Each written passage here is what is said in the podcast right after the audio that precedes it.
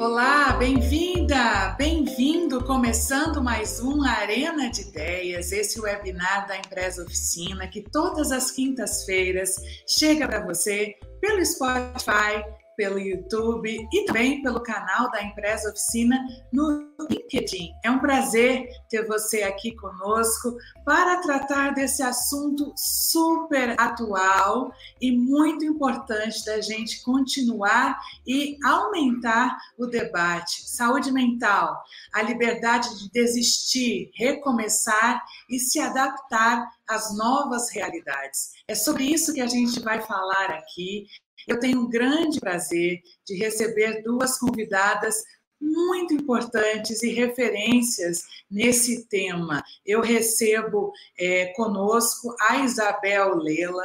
A Isabel ela é responsável hoje superintendente de gente e de gestão da Norte Energia, e a Regina Gianetti, autora do podcast Autoconsciente, que fala sobre saúde mental, mindfulness e vida interior. Nós estamos é, tratando desse assunto, um assunto que vem, vem sendo muito tratado e que, durante a pandemia, fez parte, está sendo parte das nossas conversas, das dificuldades, dos desafios que nós estamos enfrentando, tanto no trabalho quanto na nossa vida pessoal. Nós estamos em uma era de disrupção digital em que precisamos nos reinventar e encarar os desafios cada vez maiores, muita pressão, é, doenças desencadeadas pelo estresse, pelo Zoom fatigue, tem aumentado muito, desde enxaqueca, ansiedade, burnout e vários males psicossomáticos pioram muito a saúde mental da população mundial, infelizmente. Cerca de 45% da população de 30 países teve uma leve piora ou intensa nas condições de saúde, segundo a pesquisa Ipsos, que foi divulgada no último mês de abril. Nessa mesma pesquisa, o Brasil é o quinto da lista de pior índice, com 53% das pessoas nessas condições. Então, por saúde mental, nós vimos recentemente a ginasta americana Simone Biles, que era a grande favorita para a Olimpíada, para a medalha de ouro das Olimpíadas de Tóquio, desistir numa atitude impensada em anos anteriores e principalmente em grandes competições, uma realidade contemporânea ainda bem próxima dos dias atuais, de supervalorização da vitória. É, e ela disse a Simone Biles: não somos apenas atletas, somos pessoas. Afinal de contas, é, às vezes é preciso dar um passo atrás. Ela foi extremamente criticada, esse debate entrou muito nas redes sociais, e é muito sobre isso que nós queremos falar aqui: vulnerabilidade, resiliência, pandemia, empatia, valorização do outro, isso tudo está dentro de todos os verbetes num ambiente seguro e saudável para todos.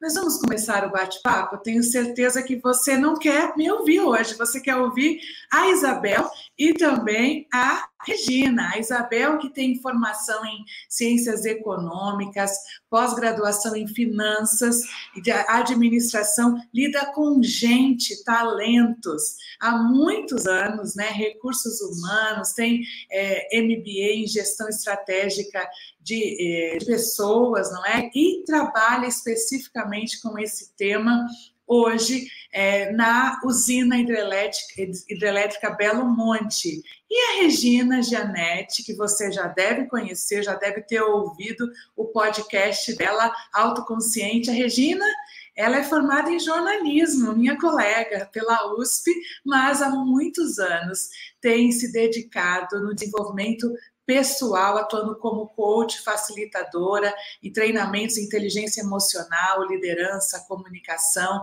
E ela também é instrutora de mindfulness. Pessoal, vamos falar então com as duas, elas têm muito para nos contar. E eu queria já começar perguntando sobre esse recente caso da Simone Biles, né, que inaugurou uma nova cultura sobre saúde, a saúde mental entre os atletas, os treinadores, os próprios patrocinadores, além do grande público. Eu fiquei muito pensando que coragem dessa moça, como ela está expondo a vulnerabilidade dela. Imagina a quantidade de patrocinadores que ela tinha o peso também, além do peso como atleta, né? Ela desistiu da competição assumindo que é ok não estar bem. E o gesto dela repercutiu nacionalmente, internacionalmente. E eu queria perguntar para vocês, começando pela Regina, é, como vocês têm visto essa preocupação hoje com a saúde mental e com o ok dizer que não estamos ok dentro do ambiente corporativo? Muito bem-vinda, Regina, aqui no Arena de Ideias. Obrigada, Patrícia. Bom dia a todos. Bom, a, é a questão, é a grande questão do nosso tempo, a saúde mental. Não é? Nós vivemos num mundo uh, que em que nós assim somos super estimulados é, neurologicamente, cerebralmente, temos que temos que lidar com muita informação, o dinamismo da vida, as mudanças constantes. Isso tudo já é bastante, né, para um ser humano. Nunca tivemos que lidar com tamanha carga de informação, e claro que existe um componente de ansiedade associado a isso, aquele estar tá para né, fazer várias coisas ao mesmo tempo. Mas eu vejo um grande paradoxo, tá? É, e aí tem a Isabel que vai poder né, é, complementar bem essa, essa ideia é, que eu colocando que eu estou colocando aqui, o paradoxo da chamada era do conhecimento, né? A era em que nós estamos vivendo já está se antevendo aí uma era da inteligência artificial.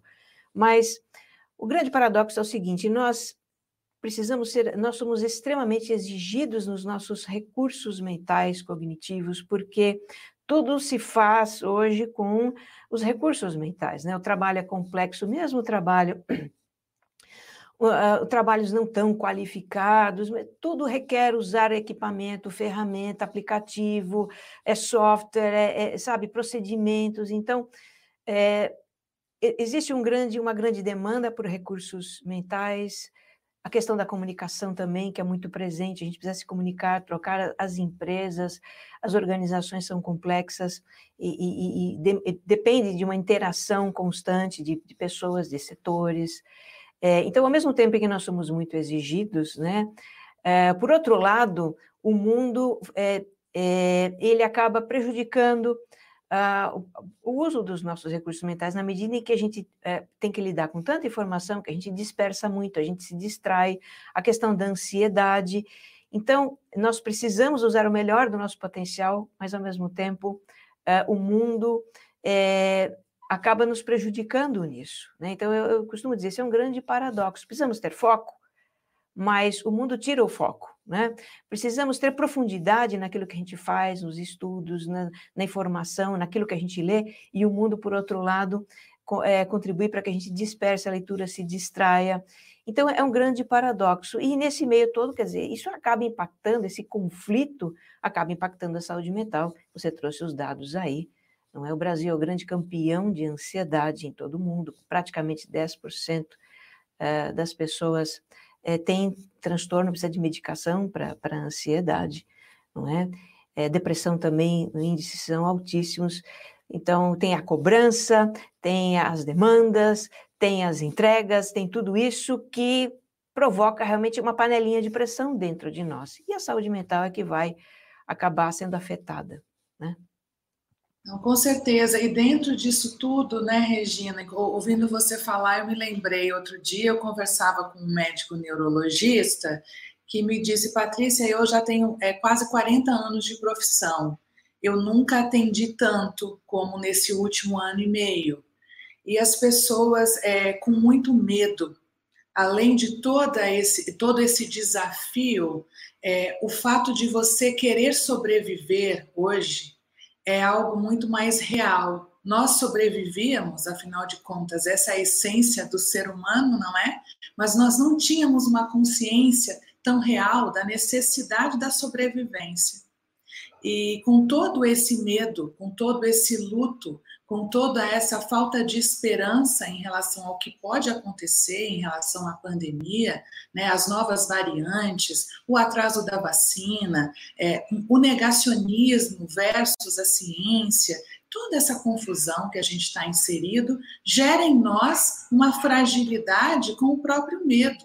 Né? Então, além de todos esses recursos que eu agora tenho que dominar, afinal de contas, a minha sobrevivência profissional depende de quão mais tecnológica eu sou ou eu consigo adquirir, eu estou inserida no medo. E esse médico me falava: olha, os pacientes chegam aqui hoje é, muito fragilizados e sem entender essa complexidade todas. Então, é, é, um, é um boom de problemas, todos psicossomáticos, de uma única vez, e onde nós não conseguimos colocar o freio. Né? Por isso que hoje dizer não passou até a parecer um artigo de luxo, não é?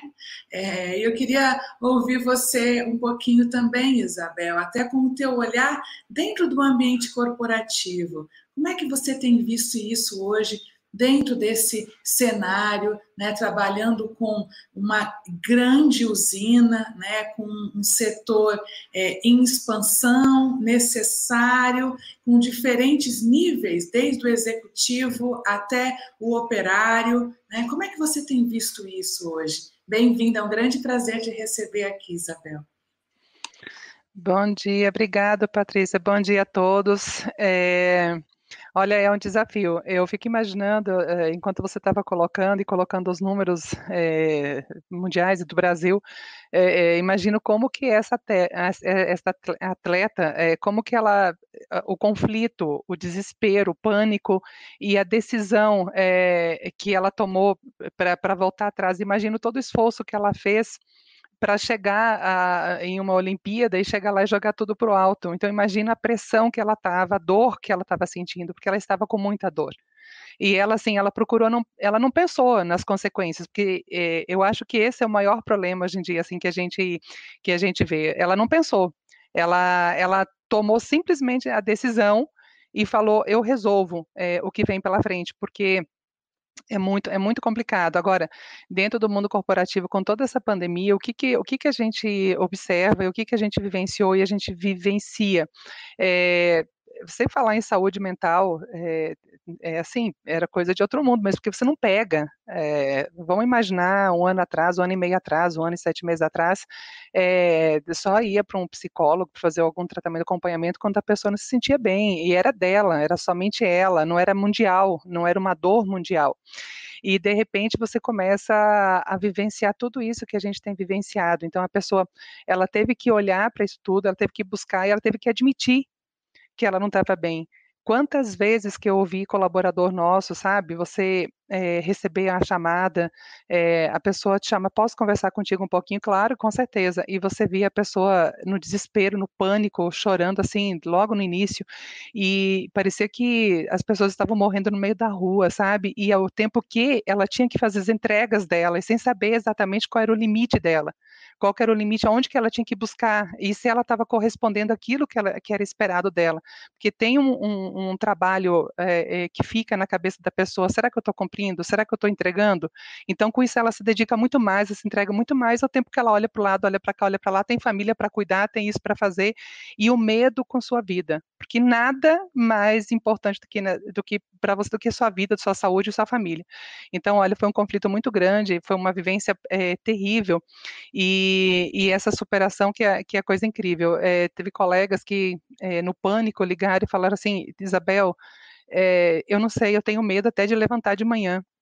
E quando você começava a conversar com a pessoa, é, parecia que realmente o mundo estava acabando, só que o mundo para ela, às vezes, um pedacinho acabou, ela no meio do caminho, ela perdeu o pai, ela perdeu a mãe, ela perdeu um irmão.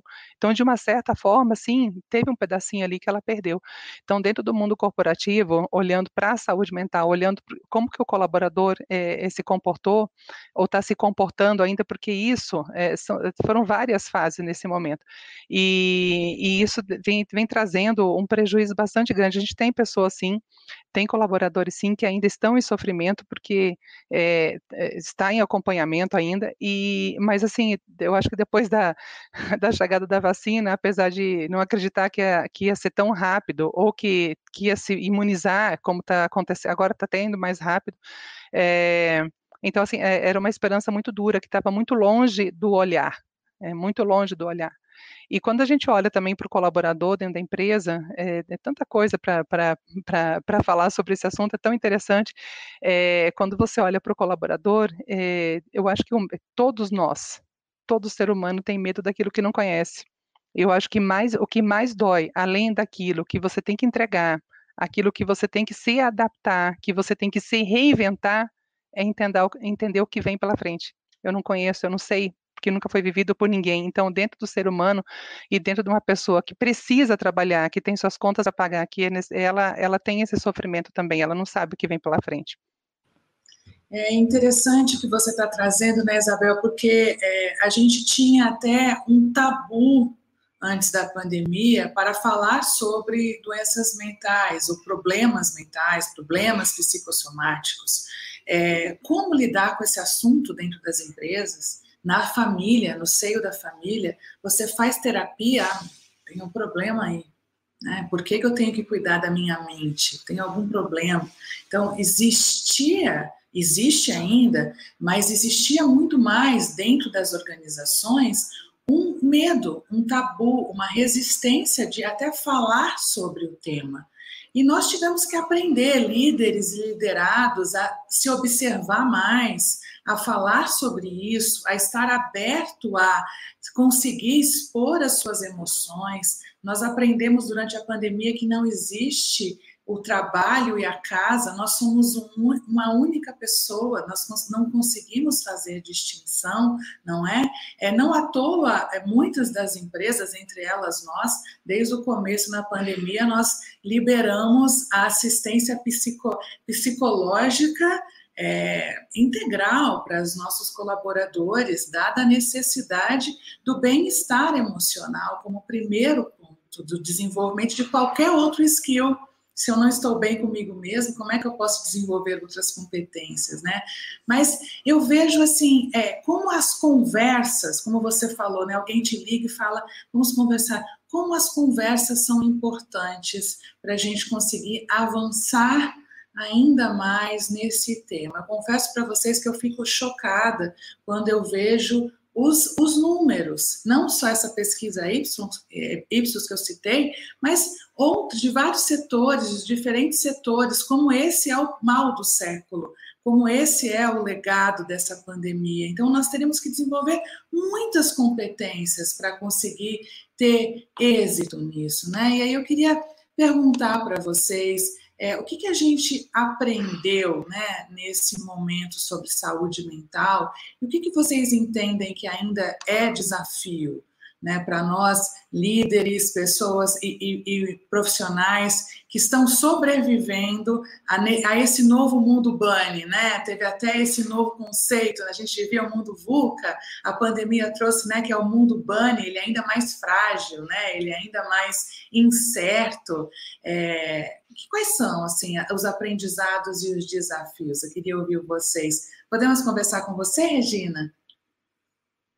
Então, eu acho que um grande aprendizado, é... eu acho que a base para tudo é a autoconsciência. Então, você estava falando sobre é, o quanto ainda é um tabu, está deixando de ser, mas o quanto ainda é um tabu é as pessoas falarem de saúde mental nas empresas, poderem se abrir, poderem procurar o seu gestor, alguém, enfim, alguém, e, e, e conversar sobre isso.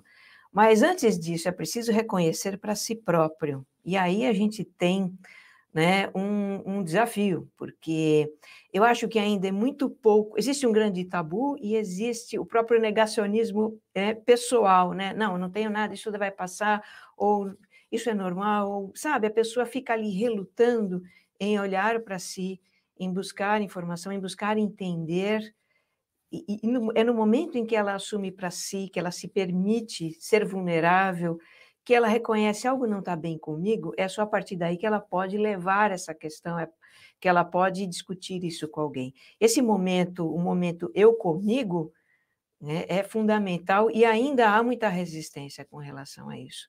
Eu, no podcast, tenho falado muito sobre saúde mental, né? porque é o grande assunto do, do, do, do momento. Tem até um, um, episódio que eu falo saúde mental sem tabu, para realmente a gente entender, é humano, né? absolutamente humano. O cérebro é um órgão como outro qualquer, ele também tem des desequilíbrios, também tem distúrbios. Então, a saúde mental a gente pode olhar por essa parte fisiológica, e é claro, a parte mental, a parte psicológica, está tudo muito envolvido, está tudo muito intrincado. Mas acho que o primeiro ponto é, é, é aprendizado de importância de olhar para si, de parar, de se perceber, né? É, porque as pessoas, é claro, num ambiente de incerteza e com tudo isso que está acontecendo, a gente só pensa em resolver, resolver, resolver, fazer, fazer, fazer, autocobrança a mil, né? Porque fica, como a Isabel falou, fica uma certa um pensamento de fundo, ah, será que eu estou entregando? O que, que eu tenho que fazer? O que, que eu estou deixando de fazer? Então, enquanto a pessoa fica nessa nesse turbilhão mental, ela não se observa. Né? É preciso parar em alguns momentos, é preciso respirar, é preciso sentir e, e, e se perceber para poder, então, é, é, enfim, entender o que está acontecendo e buscar recursos para aquilo que estiver acontecendo. Se perceber, né? É tão difícil isso, né, Regina? A gente se perceber, né? E a gente conseguir colocar esse olhar para dentro, né? Geralmente a gente está olhando para fora, esquecendo do dentro, né? Como você vê isso tudo, Isabel, em termos de desafios e de aprendizados também, né? A gente tá, a gente continua aprendendo, mas a gente sabe que tem um desafio muito grande ali, muitos especialistas dizendo que a pandemia deixará vários legados positivos, apesar de a gente estar vivendo uma dor imensa, um luto imenso, não é? É que parece não ter fim esse luto né? Mas, por outro lado, a gente tem esse desafio da saúde mental como um legado desse período pandêmico, né? Como é que você está enxergando isso, até com o teu olhar hoje dentro de uma grande organização? Olha, Patrícia, é, Regina falou é, uma parte dele muito importante, que é o autoconhecimento, é você se autoavaliar, é você assumir que você é, frágil, eu acho que isso é um desafio para todos nós. É, eu acho que tem uma grande parte de nós, agora falar, é, só mencionar, mas assim, é, nós mulheres, a gente tem que ser muito forte o tempo todo e para todo lado. Eu acho que isso aqui é, é, é, uma superação tamanho do mundo, eu acho, sabe? Assim, mas olhando para todos, eu acho que é um grande aprendizado você se autoconhecer e assumir. Você é frágil, você tem, tem suas fragilidades, na verdade você assumir isso não é fácil. Outro ponto que eu acho que é extremamente importante é o aprendizado, de repente, você se colocar no lugar do outro. Porque assim, e quando você olha, é, tá bom, eu tenho consciência que eu sou frágil, e aí? E você tem que ser forte? Ou você tem que ser, ter a consciência que o outro também tem suas fragilidades, tem suas fraquezas, tem os seus medos, e eu acho que é um grande aprendizado também. É, dentro de um olhar corporativo, de uma empresa tão grande como que eu trabalho, eu acho que o trabalho que a gente fez e a gente continua fazendo com nossos colaboradores, é, eu já falei, é case, porque a gente fez, é, você não pode parar uma usina do tamanho da nossa, ela é de importância nacional, ela, ela, ela tem o seu peso nesse país, ela é, ela é de segurança nacional, a gente não pode parar, e não é fácil, é, é, a gente comandar o que a gente comanda e você ter aquele tanto de colaborador. E nós tínhamos acabado de entrar em operação plena da usina, ou seja, nós tínhamos um tanto de, de, de pendências e, e, que nós tínhamos que, que, resolver e que fazer, e, e de repente nós tínhamos que, que, fazer o pessoal trabalhar, e é o tempo que, como que você faz essa assistência, sabe? Então, a Nossa Energia, eu acho que ela fez um trabalho, e está fazendo um trabalho tão importante, nesse sentido de dar essa assessoria, de dar esse conforto, dar esse cuidado, eu acho que o cuidado com o outro, se pôr no lugar do outro, falar para o outro, eu estou te vendo, eu estou te enxergando, e eu, e eu, e eu, eu, eu estou preocupada contigo, sabe? sabe? Eu acho que, que esse papel é uma, foi um aprendizado para nós, a gente conseguir fazer a coisa rodar e conseguir fazer com que as pessoas é, é, entregassem, mas que ao tempo elas se mantivessem vivas, é, é, se mantivesse bem. E olha, é um desafio muito grande que você está lidando, não é com. Gente, é só um segundinho, só um segundinho, é, é uma coisa séria aqui, só um minutinho. É assim mesmo, está lidando Tranquilo. Não, faz parte da, da, da, da rotina corporativa, não é? Mas é interessante que a, Regi, a Isabel está falando, né, Regina, porque o que eu tenho visto é, é, é uma resistência até no ambiente corporativo, porque é difícil é, você, enquanto líder, encontrar pessoas que não estão bem é, e, ao mesmo tempo, gerar produtividade. Outro dia, eu conversava com uma pessoa e ela falava assim: é, ah, o fulano dentro da empresa não está bem. Aí eu perguntei para ela, falei, mas você está bem? Ela falou, não, não estou bem. Eu falei, eu também não estou. Eu falei, você conhece alguém que esteja bem nesse momento? Né? E tá tudo bem a gente não tá bem. É melhor a gente falar que a gente não tá bem do que a gente fingir que está tudo bem e exigir das pessoas algo que elas não conseguem entregar nesse momento. Né? Então, é, se colocar no lugar do outro, que parecia até a palavra da moda, a empatia, passou a ser algo determinante para eu conseguir construir qualquer qualquer solução coletiva, não é? Coletiva, nós não temos a solução. É necessário conversar e construir junto, né? E, e dentro desse contexto, é, chegou uma pergunta aqui para gente que eu queria endereçar para vocês, que é a pergunta da Cristiane Cunha. Ela fala: como nós, colegas de trabalho, podemos ajudar ou ter maior sensibilidade em identificar pessoas que estão precisando de ajuda? Como podemos fazer isso internamente? Eu queria perguntar para vocês. É, podemos conversar com você, Regina? É, então, uh, tudo começa sempre conosco, né? Eu, eu falo muito isso. Para que nós possamos perceber o outro, precisamos ser bons em nos perceber. Porque a empatia, né, ela é uma, ela é algo inato no ser humano, é, é, um, é um, o cérebro ele é equipado realmente para perceber e captar os estados emocionais das outras pessoas. Isso é muito importante para a nossa sobrevivência, inclusive. Mas se nós vivemos, nós, enquanto pessoas, vivemos muito nesse turbilhão, no mundo da mente, se não nos percebemos, fica difícil perceber o outro. Então, é, para poder perceber o outro, entender, compreender, é importante que a gente tenha isso para conosco mesmos. Né? É, então é fundamental dar esse primeiro passo. Você estava falando aí é, sobre a importância de conversar. Isso é uma outra coisa também importante. Né? O quanto será que, o quanto é importante é, fazer, você ter momentos de conversa, momentos de compartilhar. Então isso, isso talvez possa funcionar nas organizações. A Isabel está aí, né, para representar essa essa parte tão importante da nossa vida, mas uh, eu vejo no, no, nos grupos que eu faço com os meus alunos a importância que tem o compartilhar. Quando estamos todos é, é, num, num momento de escutar, de apoiar uns aos outros, e isso favorece muito a pessoa se abrir, a pessoa se colocar. Só o fato de falar, quando a gente fala, quando a gente verbaliza o que se passa conosco, isso, em primeiro lugar, é para nós mesmos, é para a gente tomar consciência, para consolidar né, como eu estou, a, a autopercepção. E, e o fato de ser escutado é muito importante, as pessoas precisam ser ouvidas, isso é da maior importância. E, e a escuta, uma escuta atenta, uma escuta compassiva, uma escuta realmente é, com a intenção de compreender e de apoiar. Você não precisa falar nada. O fato de você estar ali do lado e dizer, eu sinto muito, eu estou com você, olha, o que você precisar, uh, conte comigo, isso já dá um apoio. Então, eu acho que nesse momento de dificuldade, o apoio mútuo e a percepção de que eu não estou só, isso dá mais segurança, dá um pouco mais, dá mais suporte para as pessoas poderem vivenciar o que elas estão vivenciando.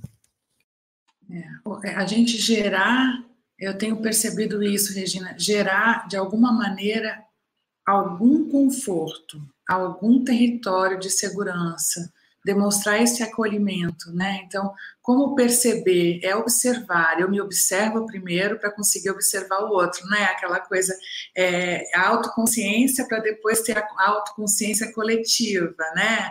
É, ou do próximo. Primeiro começa em mim para depois vir a empatia ou o olhar coletivo. Agora, esse olhar coletivo, ele é muito importante que a gente demonstre é, o território da segurança é, o território do acolhimento, porque é, se é um, um, território onde a pessoa está com um problema, e aquela pessoa tem sempre problema. Eu já estou rotulando o outro nesse momento, eu não estou trazendo nada dentro dessa segurança necessária, né? E isso nos ambientes corporativos é muito difícil, né, Isabel? É isso mesmo, Patrícia. Mesmo porque eu acredito muito nisso, é, quem vem da minha geração, um pouquinho antes, ou seja o que for, é, a gente já, já era criado julgando. É, eu percebo que essa meninada de hoje em dia, eu falo meninada, essas crianças de 20, 30 anos também tudo meninada, né?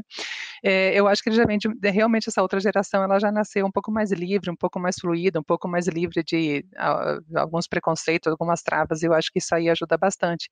É, então, você superar também, isso também é uma superação, você não julgar o outro. É, você não olhar para ele e achar que ah, não é nada, é bobagem, é frescura, é muito comum isso no, no, no, no corporativo. Eu acho que por isso a gente trabalhar com uma cultura é, de, de, cuidado com o outro, de olhar para o outro, de conversar, de uma escuta com o outro. É, eu acho que isso aí é muito importante. É, agora, na pandemia, eu vi, eu vi a, a, pergunta da nossa, da nossa menina, porque assim, meninos, tá, gente? Quem, quem trabalha comigo sabe, tá? Todos são meus meninos, tá, gente? É assim. carinhosamente falando, como que pode ajudar, sabe? Eu acho que a escuta, como a, a própria Regina falou, a escuta é muito importante. E como fazer isso ambiente home office? Como você faz isso que você não está vendo mais a pessoa? Como que você observa que seu colega não está bem? Que aquela pessoa que divide 8, 10 horas de trabalho, 12 horas de trabalho por dia não está bem. Como que você enxerga isso?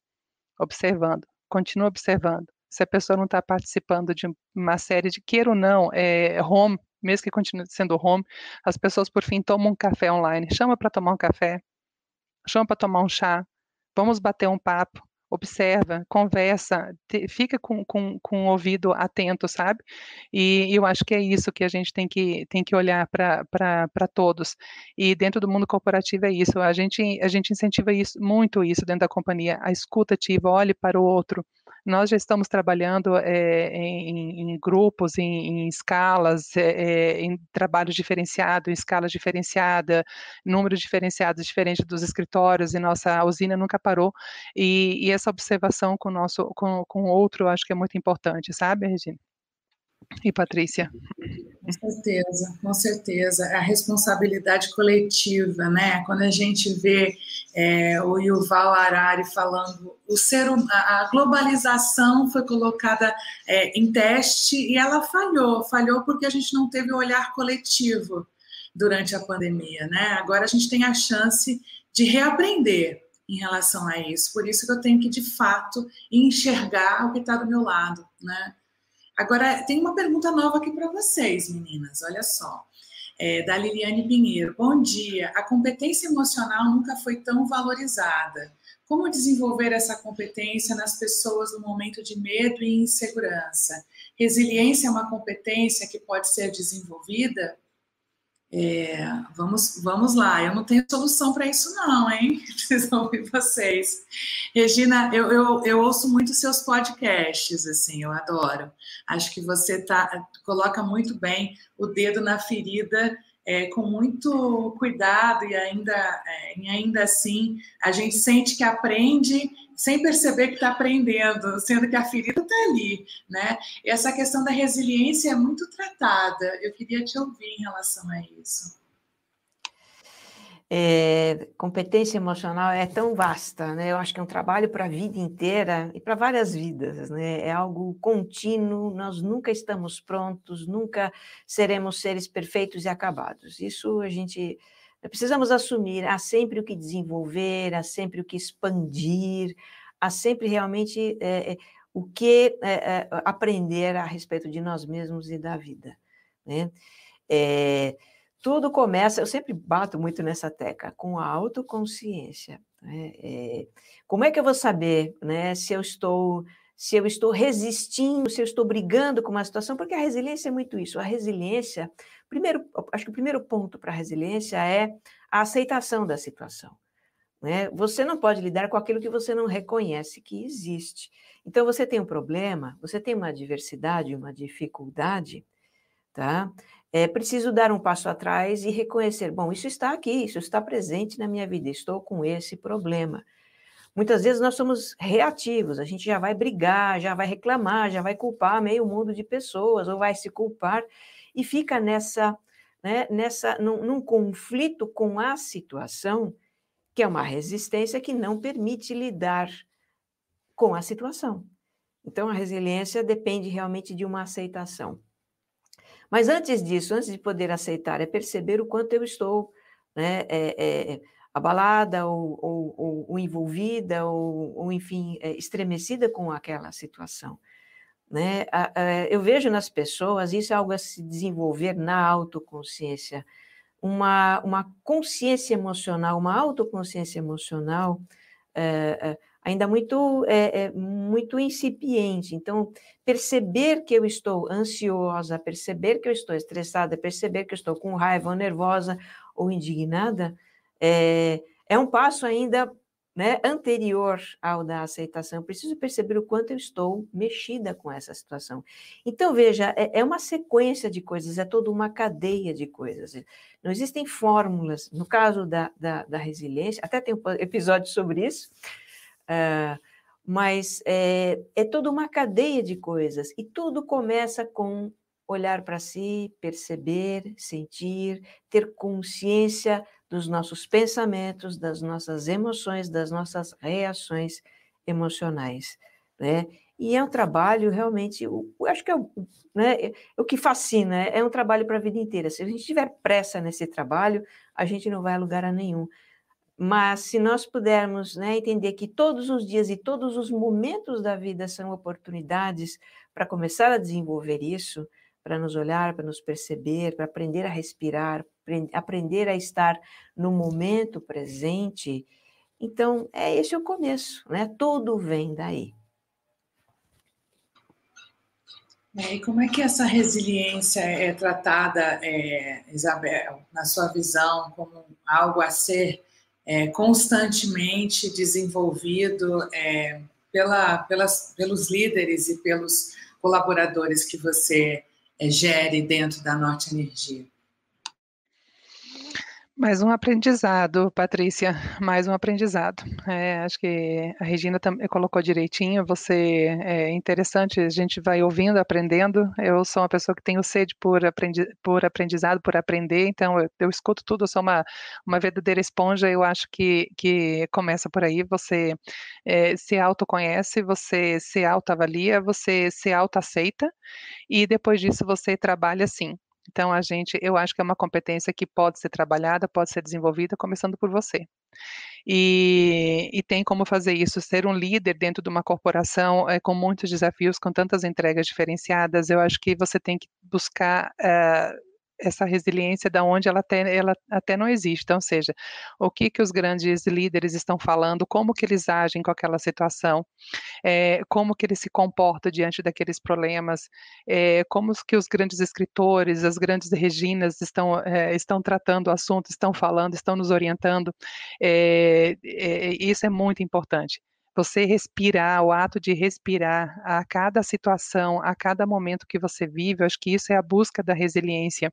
É você saber que você cai, que você se arrebenta, mas que você tem a capacidade de se reerguer, de recomeçar e que você não precisa morrer por conta daquilo ali, que amanhã é um novo dia. Eu acho que a gente nunca pode esquecer que amanhã o sol brilha de novo. É, eu acho que é parte daí. Então, sim, a gente tem como, é, em busca dessa, de, dessa competência, a gente trabalha muito na resiliência, a gente abrir nossos ouvidos mais uma vez, se autoconhecer e conhecer o que está no nosso, ao nosso redor e o que, que os grandes líderes se comportam.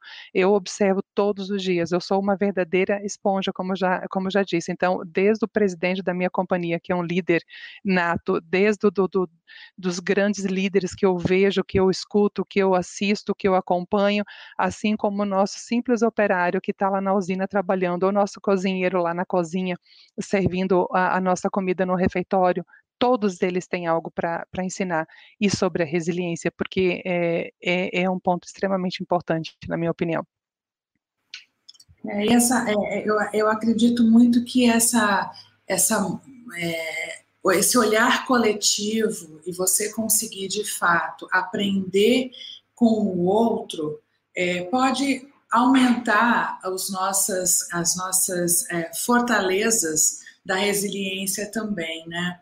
É, é interessante que a resiliência vem muito pela esperança, quando eu consigo enxergar um pouco da esperança, né? E nesses momentos mais conturbados, em que a gente tem tanta notícia ruim, né, onde a gente é bombardeado por é, tanto descrédito, né, tanta falta de confiança, é difícil você acender essa, essa chama da esperança, mas a gente tem que sempre lembrar que depois da tempestade vem a bonança, depois da tempestade o arco-íris aparece, né? E, e, essa fagulha tem que ser viva.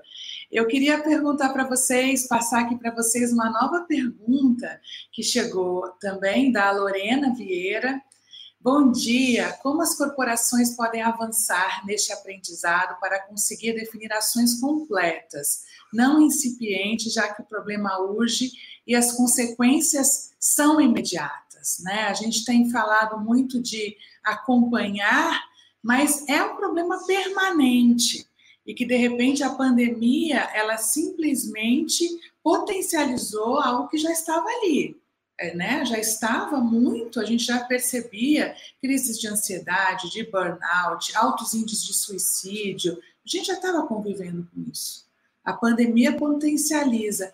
É, será que existe essa consciência de que é algo permanente e de que esse aprendizado tem que ser completo? É, eu queria ouvir um pouquinho vocês em relação à pergunta da Lorena e mandar um beijo para a Lorena. Saudade dela. Quer falar, Isabel? Começar por você agora para inverter um pouquinho? Vamos sim. É, eu acho que a, o, o, ato né, de escutar é, ele é muito importante nesse momento, escutar, observar.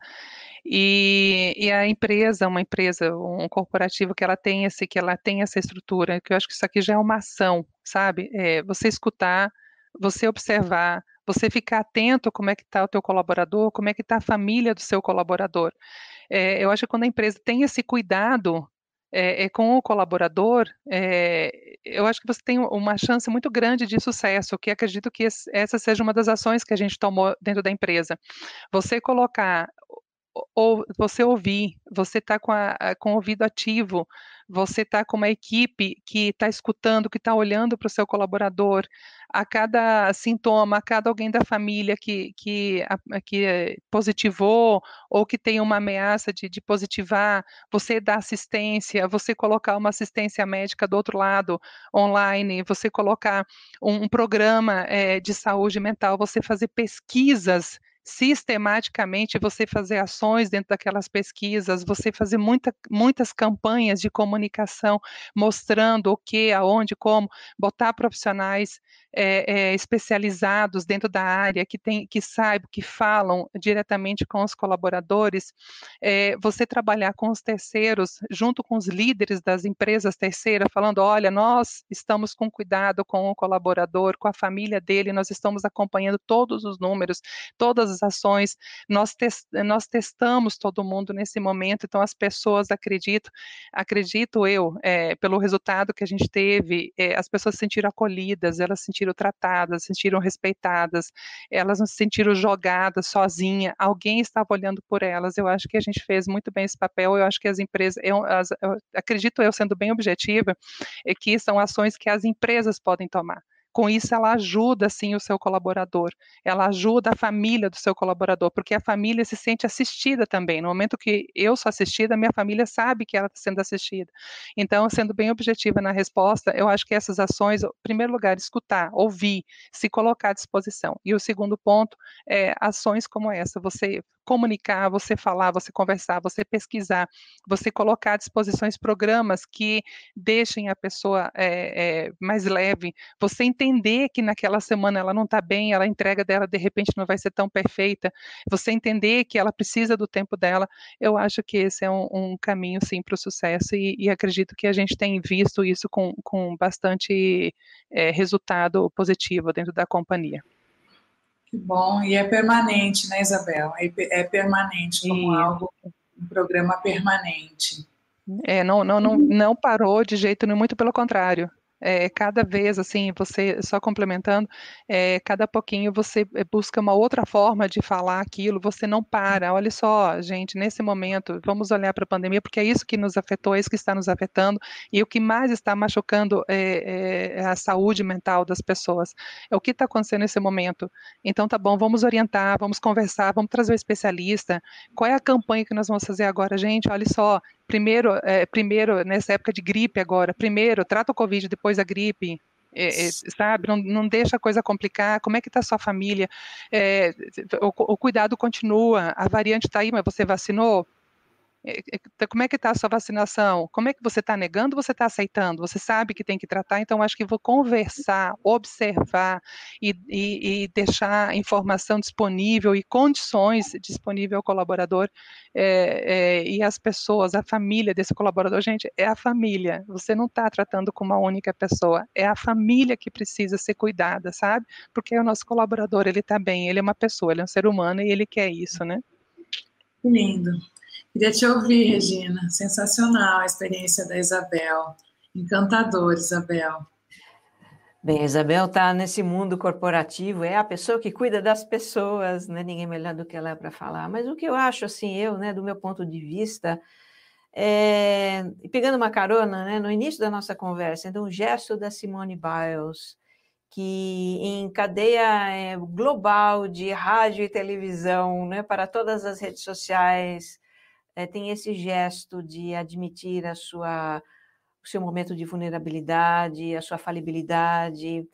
Então, é, eu acho que a gente pode pegar um gancho e realmente começar a trabalhar para quebrar esse tabu.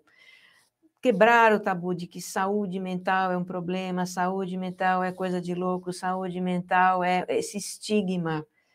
Então, é, é, as pessoas. É, e aí é uma questão cultural que precisa, né, só mais uma das questões culturais que precisam ser é, é, trabalhadas, mas uh, se as pessoas começam a, a, perceber que saúde mental é a, como a saúde do fígado, é como a saúde do rim, é como a saúde, enfim, de qualquer outra parte do corpo, né? A mente adoece, o cérebro adoece.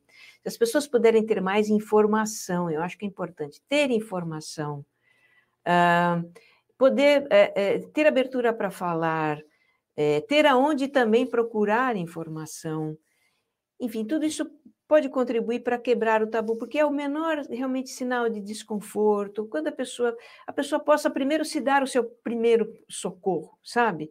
Então, eu não estou legal, é, é, o que, que eu posso fazer? Como é que eu posso lidar com isso? Estou, algo simples, que é respirar, que eu ensino tanto, né? De repente você está num momento de ansiedade, você percebe o coração acelerado. Se você entender o que é isso, né? entender a ansiedade, entender que, olha, num momento de ansiedade, de estresse, o melhor que você pode fazer é se dar alguns instantes, é parar o que você está fazendo e, e respirar, e fechar os olhos, e se acalmar, né? buscar se, se trazer de volta para o momento presente. Se a pessoa puder entender isso, já é muito importante. Né? É, nós não, não, nós não, a gente não vem para a vida com um manual de instruções, não sabemos como o corpo funciona em muitas coisas, e menos ainda na nossa saúde mental. Às vezes as pessoas precisam ser educadas para se alimentar bem, para cuidar da saúde, para higiene pessoal, dizer, nós temos que aprender tudo isso, por que, que também não aprendemos sobre a nossa saúde mental? E não aprendemos. E é muito importante isso na vida. Então, começar a dar informação, difundir informação. Eu faço esse papel da maneira que posso, tá? É, é, publicamente, né, é, abertamente para todo mundo, mas é realmente enfatizar isso nas organizações que também são ambientes né, coletivos. Eu acho que informação, quebrar o tabu, para que as pessoas saibam primeiro o que acontece com elas, entendam e possam se dar um primeiro, um primeiro socorro, possam se dar esse primeiro instante de se apoiar e levar isso, né, é, é, conversar sobre isso, quando a situação fica grande demais, né, né? Às vezes a gente não dá conta sozinho, precisamos de ajuda sim, e está tudo bem precisar de ajuda, porque a saúde mental é, é saúde, é saúde simplesmente. É, desmistificar esse estereótipo é, é, um grande, é um grande desafio, né, Regina, Isabel? Porque fa até falar sobre esse assunto é algo que muitas vezes é desconfortável. As pessoas não gostam de falar. As pessoas acham que se eu falar que eu estou com um problema, eu vou ser rotulado. Né? Então, existe um medo da pessoa, existe um medo da reação da plateia, existe um medo de como eu vou ficar é, estigmatizado se eu colocar que estou vivendo um problema assim, porque a gente criou um rótulo de que ter problema emocional, mental, é fragilidade perto dos outros órgãos do meu organismo, né? sendo que não é. Não é. Então, é, falar sobre isso e com conversas verdadeiras, não, não dá para a gente fingir. Né? Eu, eu, gosto muito da ideia de disponibilizar informação, mas a informação por si só, ela não muda se não tiver um território seguro de conversas, né? a importância desse território seguro. E eu queria é, passar para vocês uma última pergunta. Falei para vocês que passava rápido esse tempo aqui e já está acabando, estamos chegando no finalzinho desse Arena de Ideias, mas tem uma pergunta super interessante aqui para vocês, da Lilian Saldanha. Ela fala o seguinte: vocês acreditam que um ambiente de trabalho transformador de escuta ativa e acolhimento contribui para a sensação de felicidade das pessoas? A gente não falou ainda de felicidade, né? E a gente sabe que vários países colocaram felicidade como um indicador de, de desenvolvimento, inclusive. Você tem o PIB da felicidade em vários países do mundo, né? É, queria ouvir vocês em relação a esse, a esse tema também, a sensação de felicidade é, será que a escuta, o trabalho transformador, o acolhimento, esse território seguro, as conversas seguras contribuem? Queria ouvir vocês. É, podemos ouvir um pouquinho você, Isabel, sobre como é isso no ambiente corporativo? Ah, com certeza. É, olha, é, vamos lá. Eu acho que, que é transformador sim, tá? É, quando você, mais uma vez, quando você observa que você dá um pouquinho do seu tempo, do seu ouvido, que você busca, que você traz a pessoa para perto de você, que você acolhe a pessoa, que você coloca do seu ladinho, que você chama, eh, chama para tomar um café, eu acho que sim, esse é o momento transformador e pelo menos ali ela se sente segura, ela sente um pouco de felicidade, é, porque ela se sente segura em vários aspectos, naquilo que ela está falando, que ela se sente à vontade para desabafar, ela se sente vontade para conversar, ela se sente à vontade para colocar o que ela está sentindo, ela coloca para fora aquilo que está angustiando, aquilo que está ficando pesado demais para ela. Quando ela alivia, ela tem esse alívio, que ela, ela consegue essa escuta, é, eu acho assim que ali naquele momento, pelo menos ela está mais forte para seguir em frente. Eu acho que isso é, é, um ponto importante. Eu acho que essa sensação de felicidade é justamente isso. Ela, ela, ela conseguir seguir em frente, ela conseguir dar o próximo passo. E eu acho que esse ambiente, se é uma empresa, ela consegue fazer isso, uma escuta ativa. Nós fizemos muito esse trabalho, muito. Foram várias pessoas dedicadas, todo o meu RH, é, a, nossa, nossa equipe de RH, nós temos uma equipe da Brigada de Emergência é, dentro da companhia, todas com escuta ativa, ligando para a pessoa uma vez por dia. É, como é que você está? Como é que está a sua família? Melhorou? então, eu acho que nesse momento, e a pessoa também começa a criar uma relação de confiança, ela, naquele que está ouvindo do outro lado, se torna íntimo e ela consegue é, é, chegar e expor, consegue. parece que isso é sonhador para o ambiente corporativo, mas não é não, tá, gente? Isso aí eu acho que é o, é o nosso novo momento e a gente precisa acreditar que isso é necessário e que isso acontece dentro de uma companhia. Eu, pelo menos, a minha vivência, é, o que a minha experiência nesse momento como um todo, isso funcionou e está funcionando muito bem. Por isso que eu acredito que essa sensação de felicidade é possível é, ter através dessa escutativa, através desse momento que você se doa um pouquinho e que você se eh, fica disponível para, para o outro e que o outro possa ter aonde recorrer, aonde buscar, assim como as ferramentas que você também deixa disponível para a empresa. É, é, eu não sou psicóloga, eu tenho vivência com pessoas há mais de 30 anos, mas eu tenho uma equipe e, e a gente tem empresas que podem nos assessorar, que estão do outro lado. Então, eu acho que que este é o momento, sim, de você colocar da empresa participar dentro do mundo corporativo, é possível, sim. E olha, gente, falar uma coisa para vocês, mundo corporativo não é tão caro, não, tá? É só saber trabalhar, sabe? Com certeza, eu vivo nele desde que me conheço por gente. Regina, e aí? E a felicidade? Como é que a felicidade pode ser percebida dentro desse ambiente corporativo? Olha, um dos ingredientes essenciais da, da felicidade é realmente uma vida em grupo saudável, com vínculos de confiança, como disse a Isabel. Né? Tem um documentário de que eu gosto muito, que é o Happy. É um documentário até nem é tão fácil achar, ele, ele, ele, mas se você digitar lá na, no YouTube, pode ser que você, você encontre.